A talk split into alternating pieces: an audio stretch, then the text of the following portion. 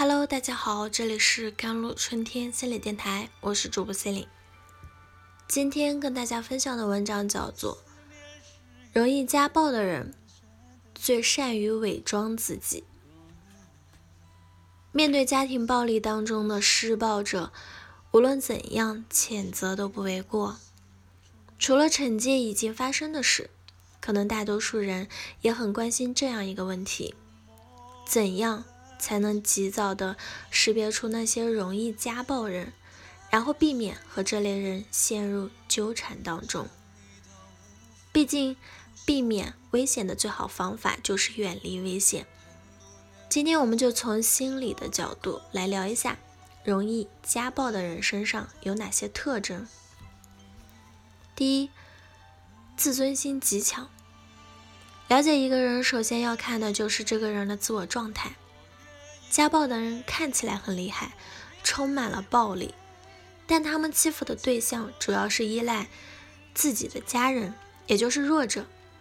这说明家暴的人外表很自负，但内心很自卑，是一个自我价值感极低的人。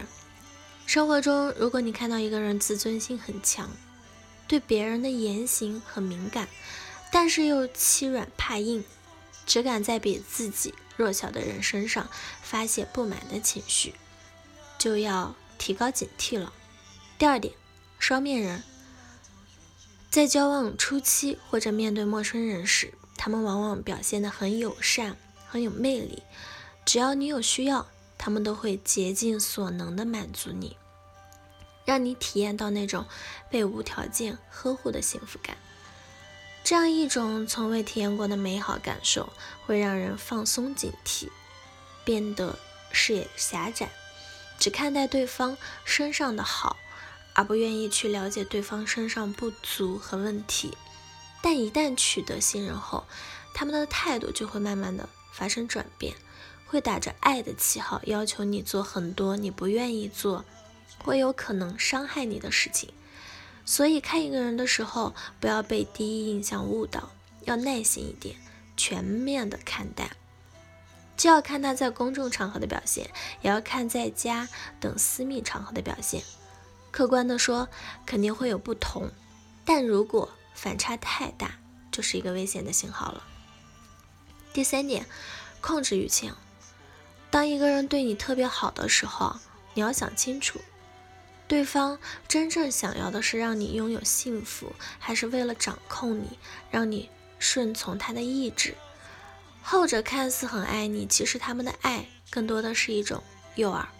你想要的是爱，那么我就给爱，但享受被爱的代价就是凡事都要听我的，一切我说了算。他们经常会贬低你，认为你的想法幼稚，行为不成熟，所以要听他们的。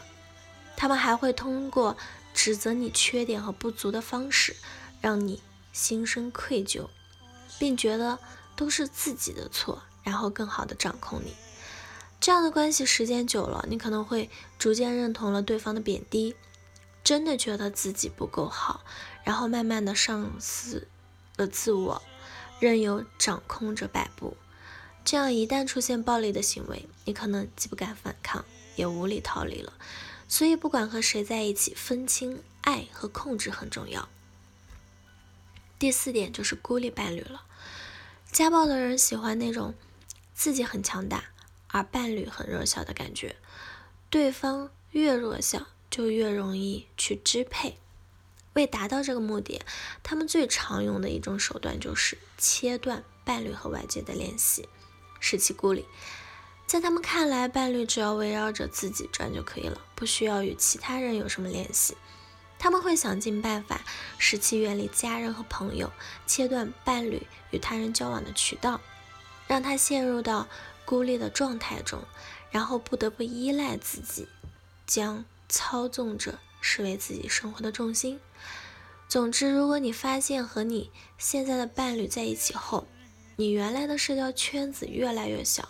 甚至与父母亲友的关系也不断的被干扰，甚至是打压，就要小心了，因为你很可能被伴侣有意识的孤立了。